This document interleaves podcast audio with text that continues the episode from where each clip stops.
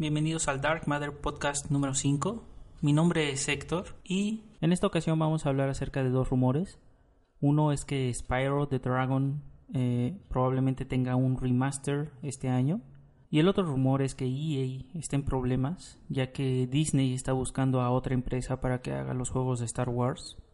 También vamos a hablar de THQ y su compra de Koch Media. Vamos a hablar también de los despidos en Hangar 13, quienes son los desarrolladores de Mafia 3. Vamos a analizar todos los detalles de Nintendo Labo que salieron esta semana, con los tres videos que Nintendo lanzó al respecto. Vamos a discutir un poco acerca de los loot boxes y la situación que están viviendo actualmente en Hawái. Y finalmente, como cada semana tenemos noticias de Overwatch. En esta ocasión vamos a hablar acerca de la primera mujer que entra a jugar para la Overwatch League. El London Spitfire presentó su nuevo equipo para Contenders y algunos problemas que están teniendo los Shanghai Dragons con las visas de sus nuevas contrataciones. Mi nombre es Héctor, muchas gracias por estarnos escuchando. Esto es el Dark Matter Podcast número 5. Gracias y empezamos.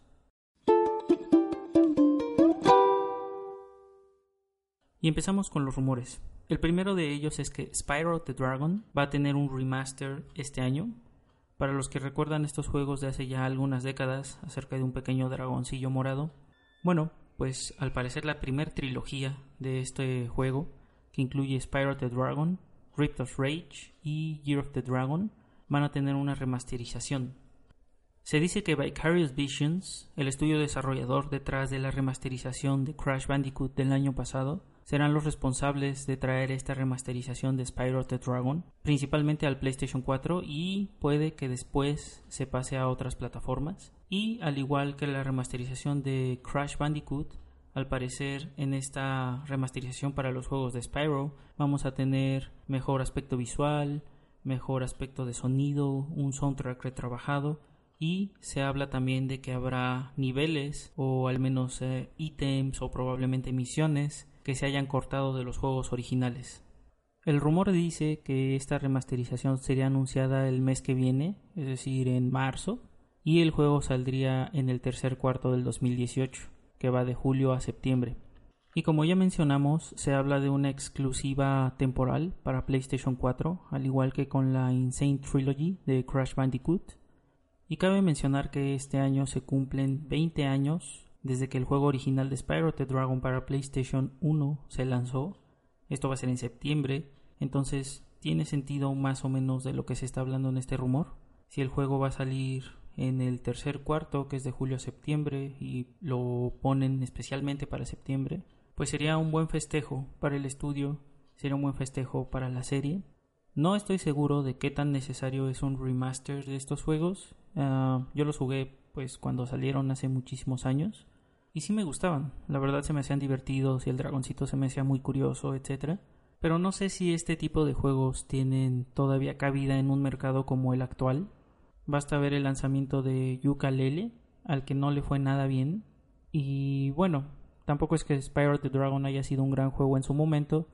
Entonces a mí me queda la duda de cómo se decidió hacer este remaster, cuáles son las razones y a qué mercado va dirigido todo este, porque ni siquiera estoy seguro de que el mercado de aquellos videojugadores nostálgicos vayan a querer volver a jugar Spyro the Dragon. Pero bueno, esto todavía es un rumor, no hay nada definitivo, así que habrá que esperar a ver si esto se confirma y si el juego se anuncia, ver cuál es la reacción de la prensa y de los usuarios ante este remaster.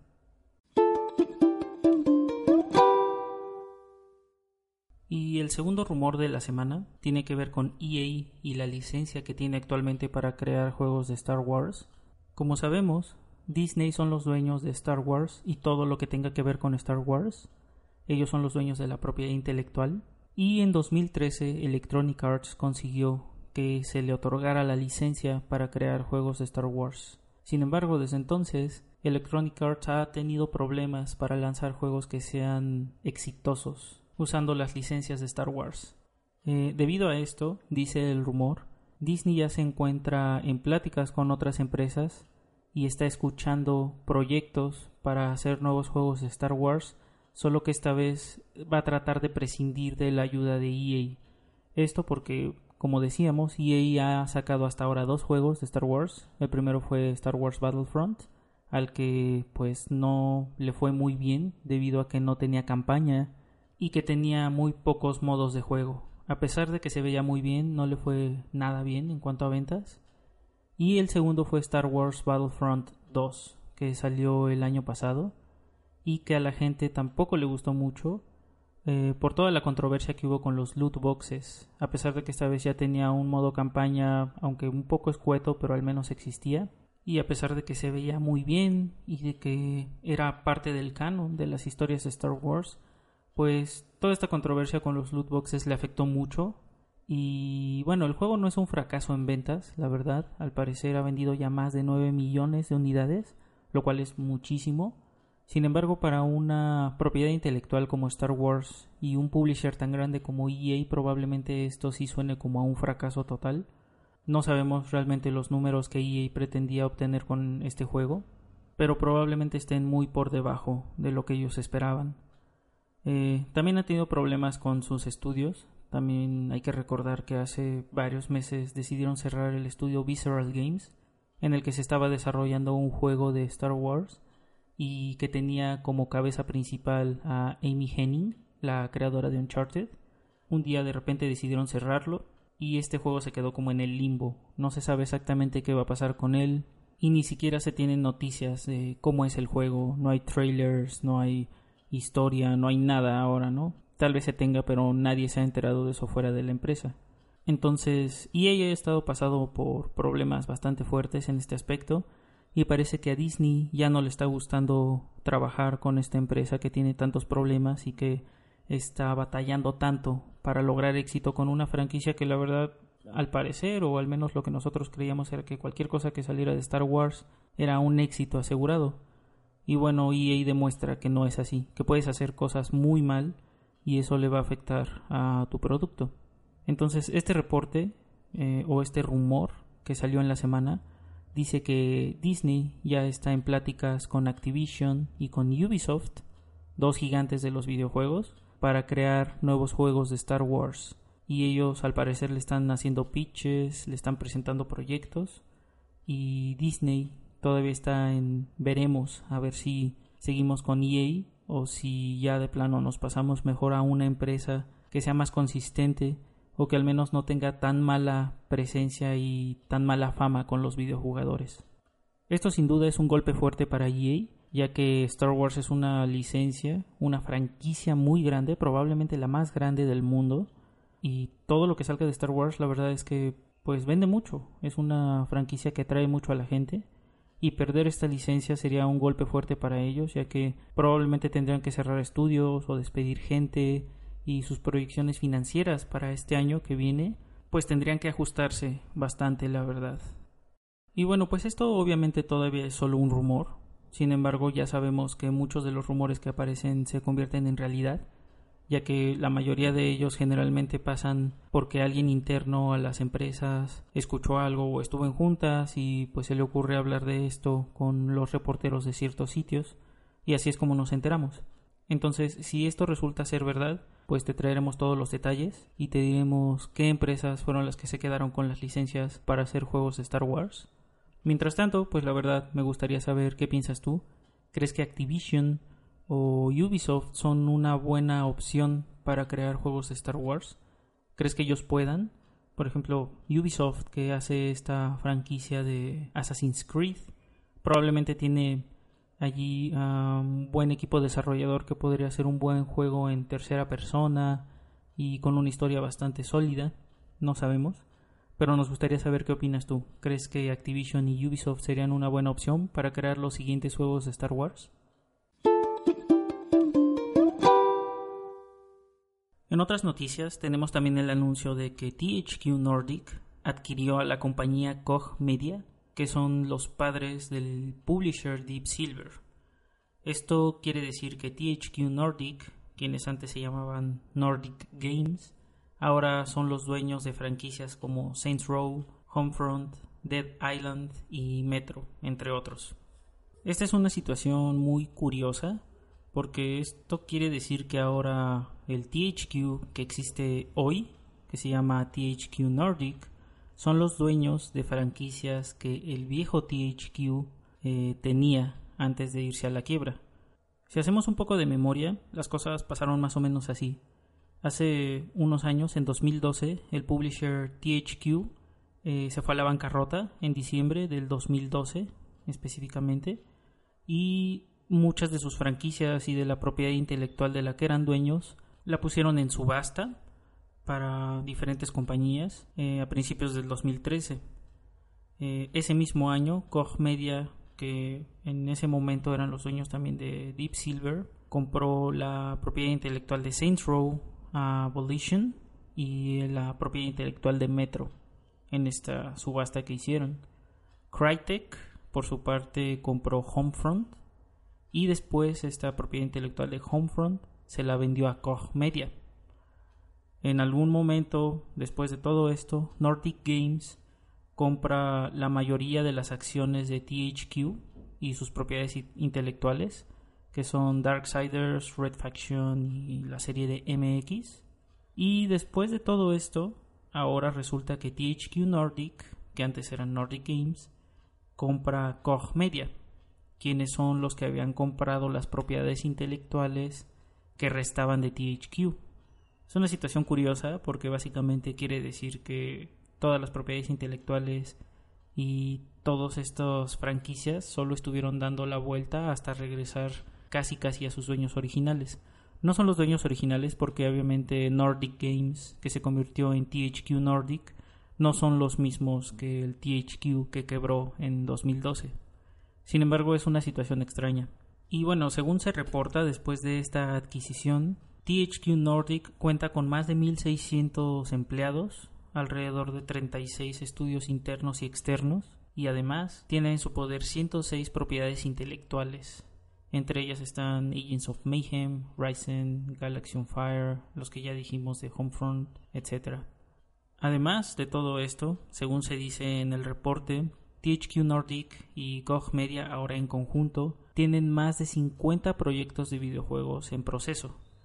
Esto quiere decir que pues cada uno de los estudios debería de estarse enfocando en más de un juego y también al parecer hay un juego que todavía no se anuncia que es un triple A. De los demás juegos pues no se sabe mucho, algunos ya fueron anunciados y ya se sabe que están por ahí en proceso, hay otros de los que no se tiene idea, probablemente sean juegos para móviles o juegos de empresas muy chiquitas o sean juegos que solo van a publicar. Eh, probablemente tengamos más noticias de todo esto en las siguientes semanas y probablemente se den a conocer nuevos juegos y este juego AAA del que todavía no se tiene ningún dato. Sin embargo, bueno, esa fue noticia en la semana. THQ Nordic adquiere Koch Media, quienes eran los padres de Deep Silver. Y ahora vamos con malas noticias, ya que el estudio desarrollador de Mafia 3, Hangar 13, al parecer despidió a la mayoría de su staff esto según un reporte que apareció en Kotaku esta semana. Los despidos ya fueron confirmados por una persona del publisher 2K que dice que sí, se despidió parte del staff de Hangar 13 esta semana, pero que estos despidos no van a interferir con los planes que tiene la empresa de entregar los juegos que ya están en desarrollo. También dijo esta misma persona en un correo a Kotaku les dijo que estos despidos fueron para asegurarse de que todos los resources que tiene 2K, en especial con este estudio Hangar 13, estén enfocados a lo mismo que es el plan de desarrollo a largo plazo de la empresa. Es decir, básicamente lo que ellos quieren es tener la gente adecuada para los juegos que se están desarrollando y todas las demás personas pues son prescindibles en el equipo de desarrollo. Aquí mismo eh, se dijo que ellos también están trabajando con estas personas a las que se les despidió para ver si se les puede encontrar lugar en otras partes de la empresa y si no, pues se les va a tratar de ayudar a que encuentren un nuevo lugar de trabajo en un estudio externo. Mafia 3 fue el primer juego eh, que desarrolló Hangar 13 y al parecer no le fue nada mal en cuanto a ventas al menos y en cuanto a distribución. Sin embargo, la crítica y los videojugadores tuvieron reacciones mixtas. Hubo quienes lo calificaron de un juego que se quedaba a medias, a otras personas les gustó mucho, hubo quienes de plano no pudieron soportarlo. No era un mal juego, la verdad, hubo cosillas que le fallaron, sin embargo tenía cosas muy buenas, pero parece que esto no fue suficiente para que el publisher 2K mantuviera a flote este estudio. No desaparece del todo, simplemente se dice que corrieron a la mayoría de su staff y bueno, queda en el aire saber qué va a pasar con ellos. Eh, malas noticias, la verdad es que esto es muy común en el mundo de los videojuegos. Es de lo más normal que los estudios despidan gente, ya que se trata de optimizar los recursos y el dinero que se tiene para mantener un estudio funcionando. Sin embargo, pues esto siempre son malas noticias para la gente que pierde sus trabajos y que pierde sus ingresos en este tipo de despidos. Ojalá que la gente de Hangar 13 que perdió su trabajo encuentre pronto un lugar en donde seguir haciendo videojuegos y ojalá que el estudio encuentre una nueva franquicia o que logren crear una nueva propiedad intelectual en la que puedan agregar valor al publisher 2K para que este tipo de situaciones no vuelvan a ocurrir. Y ahora vamos con noticias de Nintendo porque esta semana lanzaron tres videos de Nintendo Labo en los que se explica mucho más y con mucho más detalle cómo funciona cada uno de estos nuevos kits, además de darnos una explicación mucho más completa de cuál es el propósito de este nuevo experimento. El primer video que se presentó es el Nintendo Labo Overview Trailer, en el que se nos explica un poco más este panorama general sobre Nintendo Labo y cómo funciona detrás de toda esta ingeniería en papel que existe para cada una de las piezas. Se nos dice también que eh, nosotros vamos a poder ver las instrucciones paso a paso, animadas, además de que va a traer una sección, el software dentro del de, Nintendo Labo va a traer una sección que nos va a explicar no solo cómo se arma, sino cuál es la lógica detrás del funcionamiento de cada uno de estos Toy-Cons. Y ahí se va a explicar el funcionamiento de cada una de las cosas, cómo la cámara lee los stickers reflejantes, cómo es que la vibración hace avanzar el carrito RC, cómo es que con la cámara también podemos tomar una especie de eh, fotografía topográfica de objetos para que estos se conviertan en el estadio en el que vamos a estar corriendo con la moto, entre otras cosas. Entonces parece que esta parte educativa y esta parte del do it yourself que Nintendo va a tratar de impulsar en los niños, porque aparte en el trailer se ve que casi todas las personas que lo están usando son niños, obviamente muchos con ayuda de sus padres o de algún adulto, pero se nota en este sentido que Nintendo está enfocando esto mucho hacia los niños, para que eh, esta curiosidad de hacer cosas, de crear cosas, de crear contenido, se vea reflejada en algo eh, que está entre un videojuego y algo físico que ellos pueden crear. Entonces este fue el primer trailer, está bastante padre, resuelve varias dudas que se podrían haber tenido acerca de Nintendo Labo. Y el segundo video es algo más completo acerca del primer kit, el Variety Kit. Este kit en el que podemos ver cada uno de los cinco proyectos, el Toy-Con RC Car, el Fishing Road, o la caña para pescar, la motocicleta, la casita y el piano. En este video se nos explica cada uno de ellos a más profundidad, con mucho más detalle de lo que ya habíamos visto en los videos anteriores de Nintendo Labo, y la verdad es que parece que este producto tiene mucha más complejidad y mucha más profundidad de la que la mayoría pensábamos.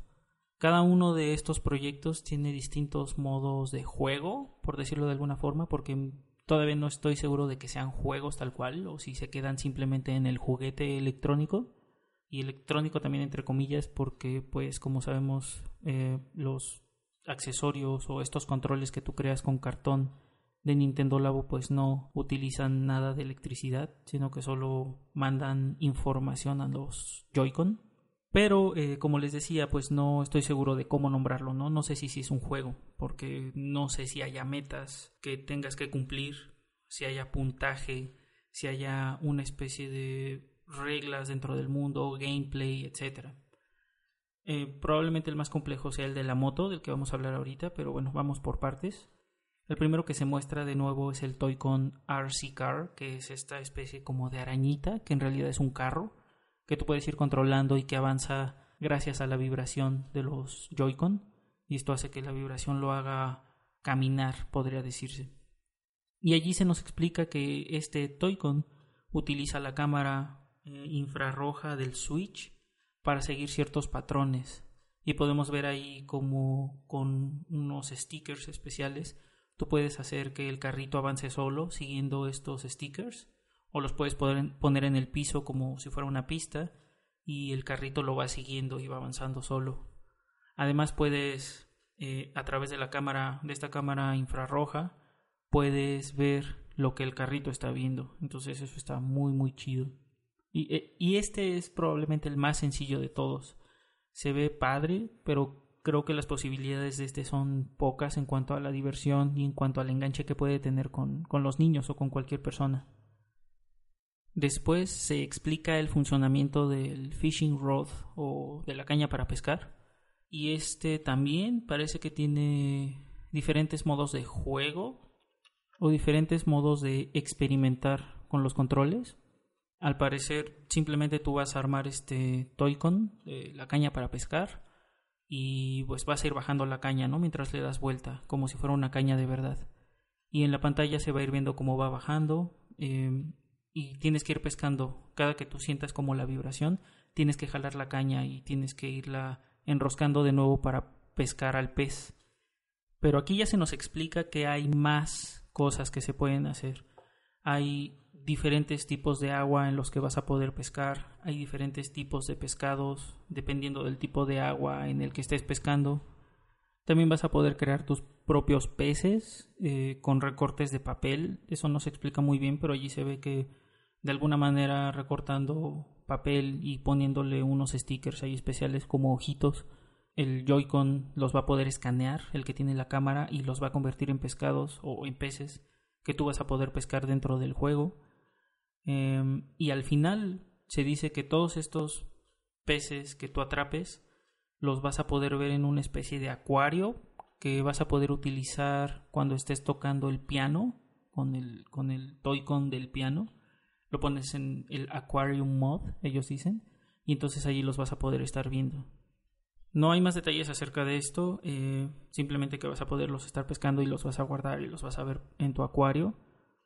Estaría padre que aparte pudieras intercambiar peces o visitar el acuario de tus amigos, etcétera. No, ojalá esto pase en algún momento, ahorita no, no se tienen detalles, pero se ve bastante bien, la verdad se ve bastante entretenido y bueno, no por nada los minijuegos de pescar dentro de Zelda o Final Fantasy son de los más divertidos, porque estos minijuegos de pesca tienen algo especial que hacen que nos guste estar ahí un montón de tiempo, tratando de pescar al, eh, al pez más difícil o al más grande o al más raro o no sé, ¿no? Tratando de completar la colección de peces o cualquier cosa. Entonces creo que tiene mucho potencial.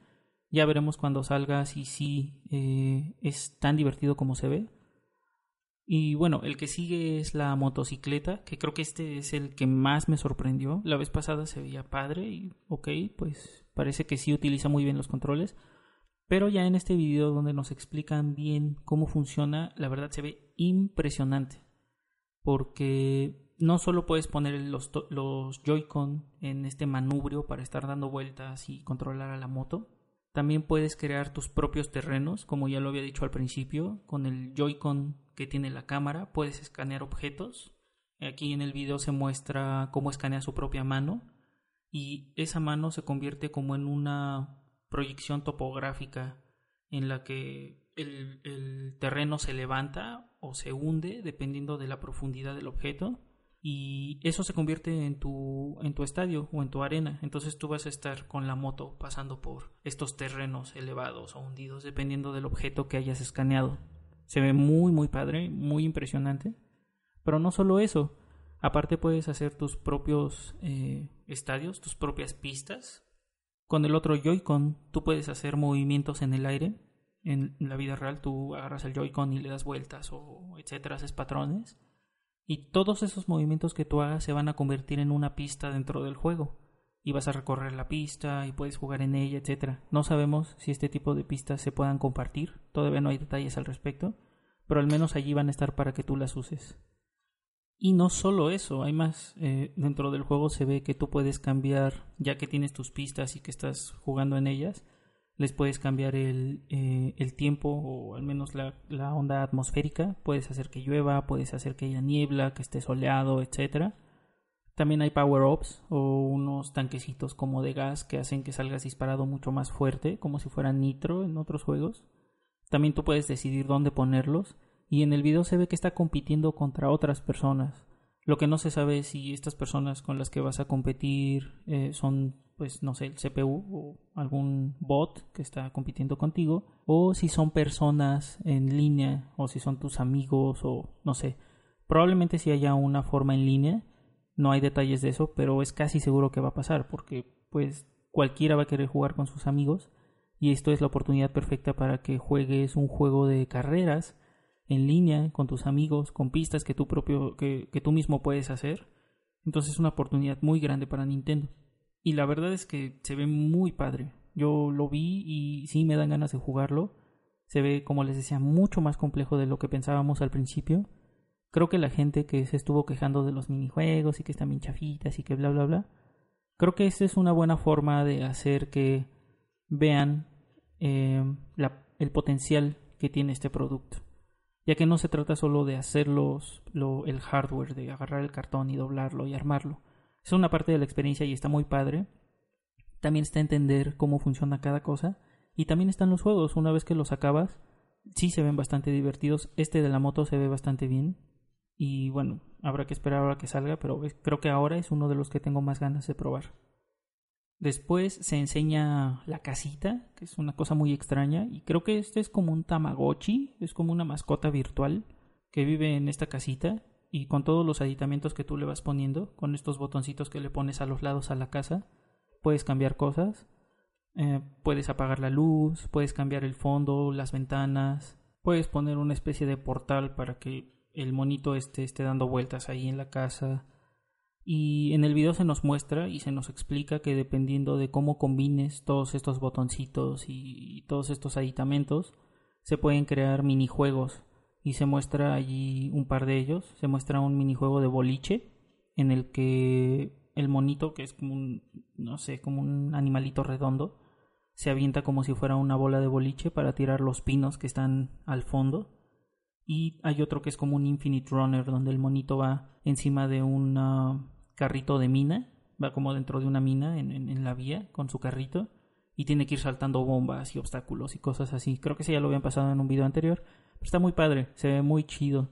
Se ve que, es más como para estar cuidando al animalito este y para que de repente cuando no tengas nada que hacer, pues te entretengas, entres a verlo, eh, le cambies ahí la luz, lo pongas a dormir, juegues un ratillo los minijuegos, etcétera.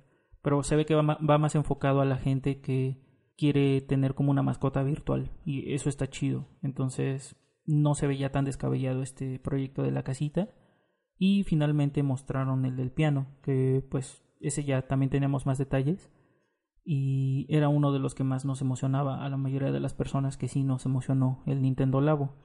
Ahora en este video se dan muchos más detalles, se nos muestran muchas de las posibilidades que se tienen con el piano. Ya podemos ver que estas piezas extra que se le ponen sirven para cambiar el tipo de sonido que el piano hace. En el video mostraron tres de estas formas de hacer uh, cambios en cuanto a la forma de sonido o el tipo de sonido que se hace con el piano. El primero de ellos fue cómo cambiar los sonidos del piano para que sean maullidos de gato. El segundo fue para que cambiaran por sonidos de coro o de personas cantando. Y el tercero es uno muy raro que enseñaron ahí que es como para cambiarlo por sonidos de abuelo, como gruñidos de abuelito. Está muy raro. La verdad, los tres se ven bastante graciosos. Se ve que con los tres se van a poder hacer cosas bien interesantes y que con los tres va a haber un montón de videos, de experimentos, de gente que va a estar haciendo composiciones. Y seguramente todos estos streamers, los makers, la gente que generalmente crea contenido como para estar entreteniendo a los demás, pues se la va a pasar muy bien con todo esto, ¿no? digo, yo lo veo y la verdad es que, pues sí, se ve muy chido y sí se ve que las posibilidades son muchas. Entonces, pues estas son apenas como una parte de lo que se puede hacer con el piano. Y más adelante en el video se nos muestra también que el piano tiene su propia suite de edición, bueno, no edición, sino de composición musical. Se nos muestra ahí que puedes agarrar el piano y ir grabando tú mismo eh, tu propia composición. Y a esta composición le puedes ir cambiando un montón de cosas, como el pitch, la reverberación, si tiene eco, si tiene un montón de cosas ahí, puedes ir haciendo. Y no solo eso, también puedes ir cambiando, creo, no estoy muy seguro ahí, pero parece que puedes ir cambiando de instrumentos y que también eh, puedes hacer tus propias composiciones con tarjetas perforadas o con recortes de papel igual que la cámara del Nintendo Switch, bueno, la cámara del Joy-Con va a poder registrar como si fueran ondas de sonido. Muy extraño, ahí está muy completa, muy muy completa. Parece que sí es una suite completa de em, composición musical. Obviamente no una profesional, sino una muy amateur, muy enfocada para los niños o para la gente joven o para todos los que nos gusta estar luego ahí haciendo burradas y nada más estar picando sonidos chistosos y así. Y al final del video también se muestra allí una parte en la que se ve que hay un aditamento que es como una batuta. Y entonces con esta batuta tú vas eh, dirigiendo lo que sería tu composición musical como si fueras el maestro de una orquesta. Y puedes ir acelerando la composición o la puedes ir pausando un poco, etc. Es otra cosa que a lo mejor tampoco tenemos idea de que se iba a poder hacer. Pero se ve bastante padre. Y con esto reafirmamos que sí, el piano es uno de los experimentos de Nintendo Labo más emocionantes y más complejos. Y bueno, no podemos tener más ganas de probarlo, ¿no? Ojalá llegue a México a un buen precio, si es que llega, para poderlo conseguir y poderlo probar.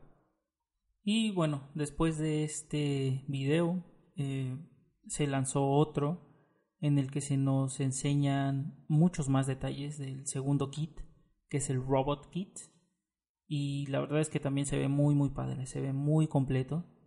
En el video se nos dan más detalles y bueno, muchas de las cosas que ya habíamos visto, pero ahora se nos explican eh, los controles del robot, de cómo extendiendo los brazos vas a poder volar, de cómo das los puñetazos, que para caminar tienes que ir alzando los pies como si, si estuvieras caminando, si te encoges o te pones como en cuclillas, el robot se convierte en una especie de carrito que va a poder ir eh, corriendo mucho más rápido y puedes lanzar láseres mientras estás en ese modo carrito, etc. Y más adelante en el video se nos explica que no solo vas a tener esos movimientos, vas a poder ir aprendiendo nuevos movimientos como lanzar tu brazo como si fuera este Rocket Punch de Massinger Z o vas a poder lanzar eh, rayos de energía como si fuera un Hadouken y entre otros, ¿no? Entonces, todos estos movimientos los vas a ir aprendiendo conforme vayas pasando ciertas misiones que el juego tiene. Cuando las pases, vas a aprender estos movimientos que vas a poder utilizar para otras misiones. Lo primero que se nos enseña parece que solo es estar destruyendo una ciudad, en donde no hay como puntaje ni nada. Hay otras partes donde se ve que sí está consiguiendo puntos y que al final tienes un nuevo récord. Hay partes incluso en las que se ve que está luchando contra otros robots y no se sabe si estos robots son otras personas o si también son bots dentro del juego. Ojalá que sean otras personas y que puedas competir con más personas y que haya un ranking o un leaderboard en, en línea. Pero bueno, eso es lo que se puede ver dentro de ciertas partes del video. Después nos explican un poco acerca del Robot Garage, que es en donde le vas a poder cambiar los colores y ahí hacerle como customization a tu robot con unas perillitas que le puedes poner y le vas cambiando el hue y le vas cambiando eh, un montón de cosas. Hay otra opción en la que no juegas realmente en la televisión, sino te pones igual el kit de robot, tú, la mochila y todas las cositas que te pones el visor. Y mientras caminas vas haciendo los sonidos del robot. O sea, metes el switch en la mochilita y dependiendo de los movimientos que hagas y vas caminando se escucha como si el robot fuera caminando. Si giras, se escucha así un sonido como de que está girando el robot, o puedes hacer sonidos como de un rugido de Godzilla, cosas así. Eh, este es solo como para que te diviertas ahí haciendo tonterías. La verdad sí se ve un poco ridículo, no le encuentro mucha utilidad, pero bueno, habrá quien se divierta, a lo mejor si lo llego a probar, yo lo mismo lo usaré en algún momento para pues reírme un rato, pero más allá de eso no se le ve gran utilidad. Y el último eh, o la última parte del video nos muestra a dos personas jugando eh, en, el, en el juego o luchando dentro del juego. te dicen allí que si conectas dos de estos robot kits en el mismo switch, vas a poder pelear contra tu amigo, contra la otra persona que tenga el robot kit. Y cada uno va a traer su propio eh, robot con todos los cambios que le haya hecho, con todo el customization que le haya aplicado, si tienes nuevos movimientos, si tienes nuevas partes, si tienes los colores que le hayas puesto, todo ese tipo de cosas. Y allí dice que pues van a tener que pelear para ver quién construyó el mejor robot. Entonces, si se ve interesante, va a ser raro, digo, ya cuando sea la hora de jugarlo. Seguramente también va a haber muchos videos de, sitios grandes que van a conseguir dos de estos kits y se van a poner ahí a pelear para ver quién hizo el mejor robot. Va a estar padre, se ve, se ve muy chido, se ve bastante impresionante y esto nos da todavía más detalles de cómo es el juego y de todas las posibilidades que tiene Nintendo Labo, además de la complejidad y de la profundidad que se ha aplicado a cada uno de estos minijuegos. Entonces, Creo que ya queda claro que no solo se trata de armar cajitas de cartón y de que te vendan cartón caro, sino que también ya se puede ver toda la complejidad de los minijuegos y todo el potencial que tienen, no solo para enganchar al usuario, sino también para que el propio videojugador aproveche todos estos momentos, por ejemplo con la casita, esos momentos muertos en los que a lo mejor solo quieres ver cómo está tu mascota o jugar un minijuego rápido, etcétera. Entonces sí se ve bastante padre. En alguna parte de los videos también se habla del Toy-Con Garage, en donde se dice cómo es que tú vas a poder hacer tus propias creaciones. Y vienen ahí algunos ejemplos. Viene uno que es como una alcancía, eh, viene otro que es como una lucha de carritos, etc. Entonces, no solo es los juegos que Nintendo ya provee dentro de cada uno de los kits, sino que también se va a incentivar para que las personas encuentren formas creativas de utilizarlo.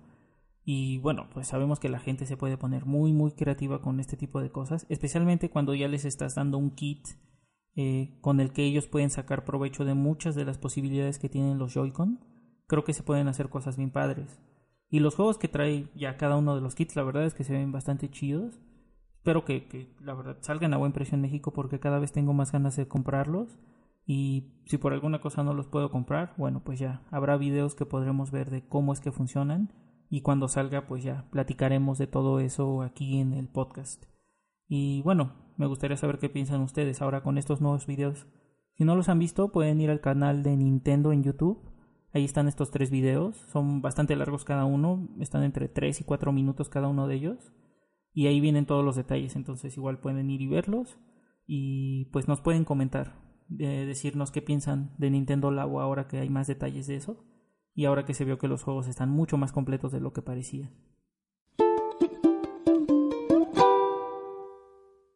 Y bueno, ahora vámonos con noticias eh, relacionadas con los loot boxes, porque parece que en Hawái ya hay un par de propuestas que se enviaron al Senado para que se prohíba la venta de loot boxes a menores de 21 años.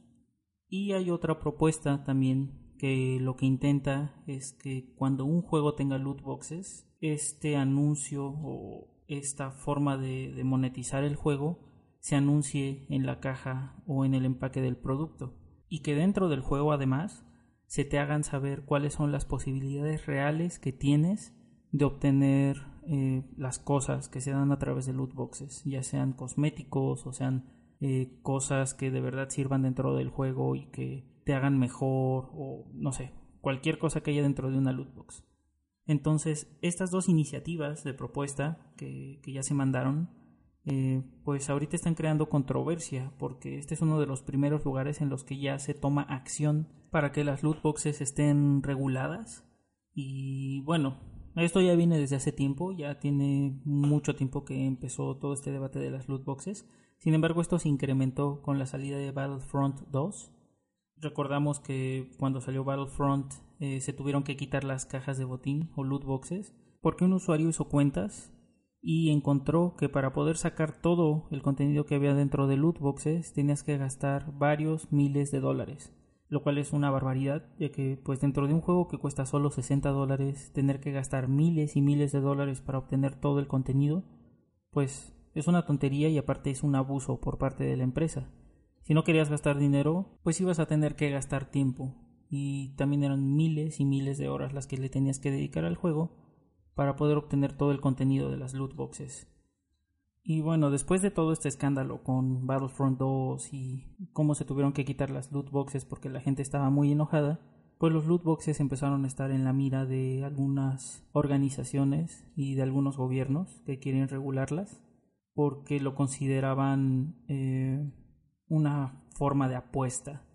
Hay gobiernos que ya dijeron que una loot box no entra de lo que ellos tienen como apuesta, como la definición de apuesta.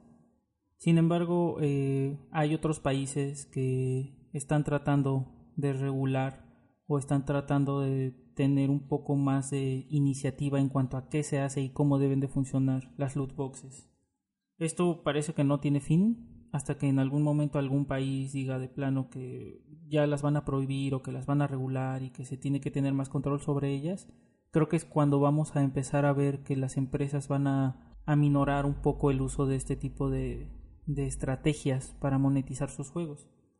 Todos sabemos que las loot boxes son un mal necesario, entre comillas, para las empresas, ya que, pues como ellos mismos lo han dicho, el desarrollo de los videojuegos cada vez es más caro, lleva más tiempo, y un juego de 60 dólares, aunque venda varios millones, pues no es redituable.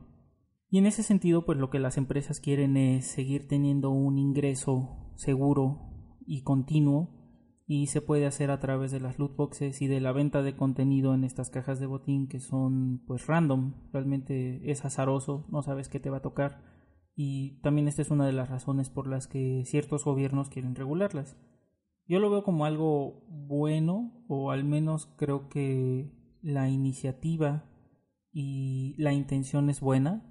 Sin embargo, es un tema algo complicado, ya que meterse con esto implicaría tenerse que meter con otras cosas dentro de los videojuegos y pues hay muchas asociaciones y hay muchos gobiernos que siempre los han visto con malos ojos y a partir de esto creo que los videojuegos pueden empezar a tener pues muy mala fama o pueden empezar a sufrir de regulaciones mucho más severas pero habrá que ver definitivamente al menos en México aunque se han tratado también de meter ciertas leyes de eh, sobre los videojuegos y su clasificación y qué se puede vender y qué no se puede vender etcétera pues es un tema complejo que la verdad no cabe dentro de una sola ley y se tiene que estudiar muy a fondo.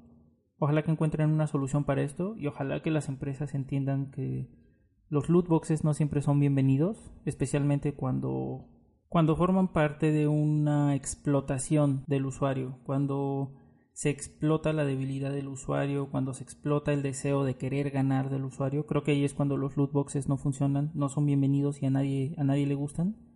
Hay otras ocasiones como en Overwatch en donde pues, el loot box es cosmético realmente no te ayuda nada, simplemente es para que tu personaje se vea mejor o para que puedas presumir allí que tienes un nuevo icono o nuevos comandos de voz para tu personaje, etcétera, pero no, no te ayudan a ganar.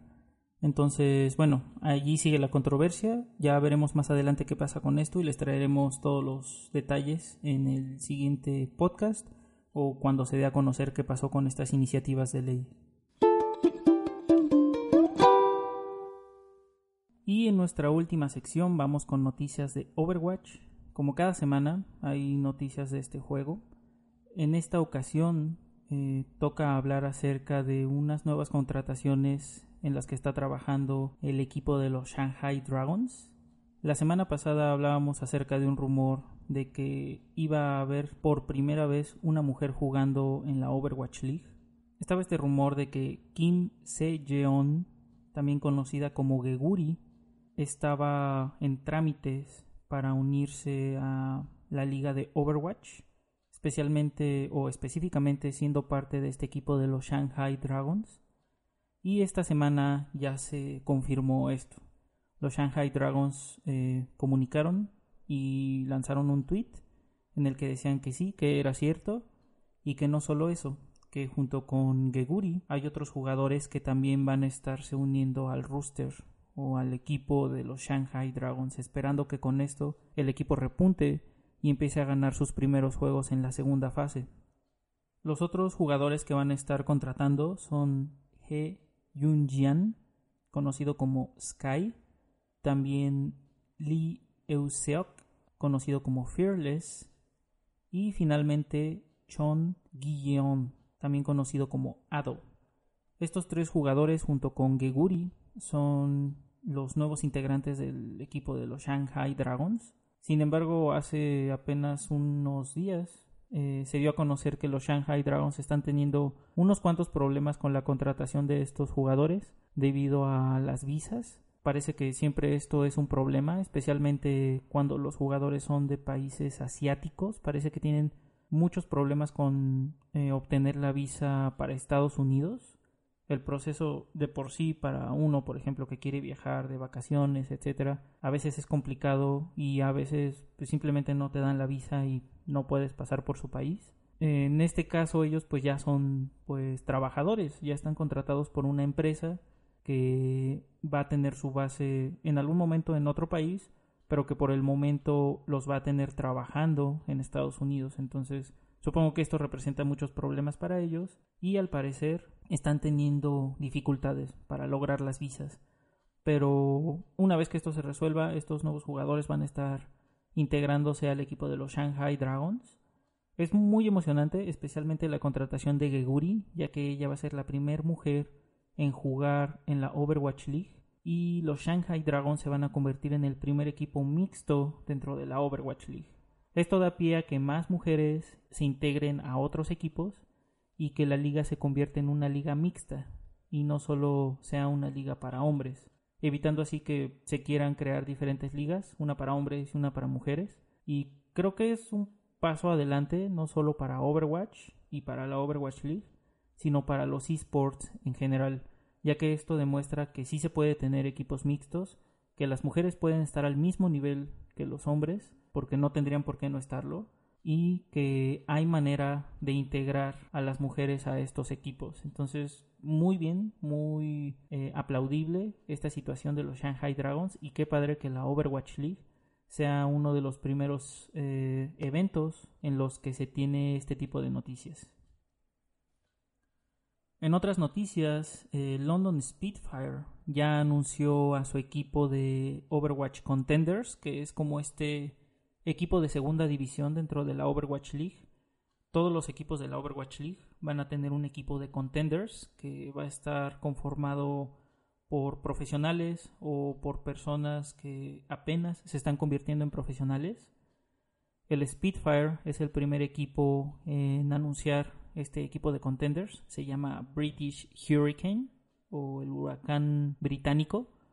El nombre se debe también a uno de los aviones que fueron utilizados en las guerras, eh, igual que el Spitfire. Y bueno, lo interesante de este equipo de contenders del London Spitfire es que a diferencia del equipo principal, este equipo del Hurricane sí está conformado por talento europeo. No es todo de Inglaterra, pero todos los que van a jugar en este equipo de contenders son europeos. London Spitfire es un equipo que a pesar de que su base o a la ciudad que representan es Londres, todos los jugadores son de Corea. Y bueno, da gusto ver que el equipo está tratando de impulsar el talento de su región, de no solo del país que representan y de la ciudad que representan, sino de la región europea Vemos que están personas del Reino Unido, hay personas de Islandia, personas de Dinamarca, de Holanda.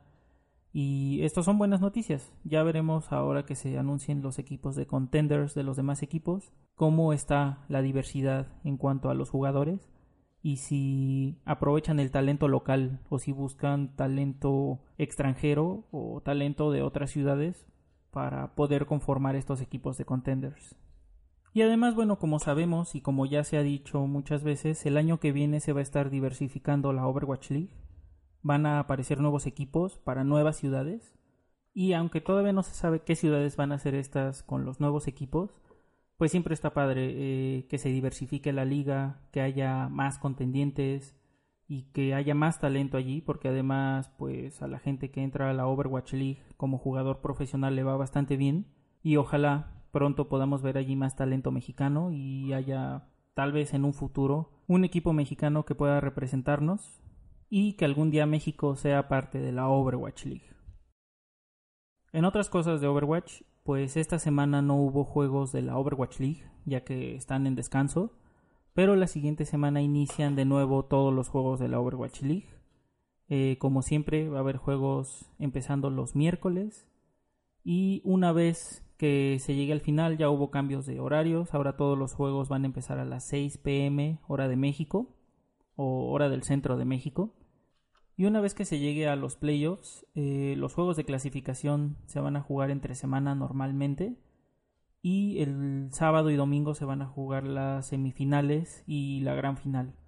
La razón principal de esta decisión, al parecer, es que quieren evitar el agotamiento de los equipos y de los jugadores, ya que en esta primera fase, si recordamos, todos los juegos de clasificación de la última semana, es decir, el sábado, se hicieron todos los juegos de clasificación para los playoffs. Una vez que se tuvo a los semifinalistas, se hicieron las semifinales y ese mismo día fue la final de la temporada. Entonces en un solo día hubo equipos que jugaron tres juegos. Y bueno, e-, ellos mismos estaban diciendo que era muy agotador, que al final del día pues terminaron muy muy cansados y ya con ganas de no saber nada más del juego. Entonces para evitar este tipo de cosas parece que ya lo van a hacer en días diferentes, las clasificaciones y las finales ustedes pueden decirnos en los comentarios quién creen que será el campeón de esta segunda fase de la Overwatch League. Parece que los equipos ya han tenido suficiente tiempo para practicar. Ya saben más o menos cómo juega cada uno de ellos. Creo que es muy probable que sigamos viendo la superioridad coreana. Sin embargo, hay equipos que parece que están empezando a agarrar la onda y están empezando a diversificar la forma en que juegan Ojalá haya equipos que den el salto para llegar a las finales o incluso coronarse como campeones que no sean coreanos. Sin embargo, pues los favoritos de nuevo creo que son la Seoul Dynasty, el New York Excelsior, el London Spitfire y probablemente los Houston Outlaws. si ustedes tienen un favorito o si hay algún equipo al que generalmente apoyen, pues pueden decírnoslo en los comentarios. Y bueno, creo que esas fueron todas las noticias de esta semana de Overwatch. Muy bien, pues eso es todo por esta semana. Muchas gracias por haber estado en el Dark Matter Podcast número 5. Mi nombre es Héctor, les agradezco mucho que hayan estado aquí escuchándonos. Si tienen algún comentario, siempre pueden dejarlo en cualquiera de nuestras redes sociales. Recuerden que en Facebook estamos como facebook.com diagonal. En Twitter pueden buscarnos como arroba blog-dark matter. Y en Tumblr estamos como blogdarkmatter.tumblr.com. Esto fue el Dark Matter Podcast número 5. Muchas gracias y hasta la próxima.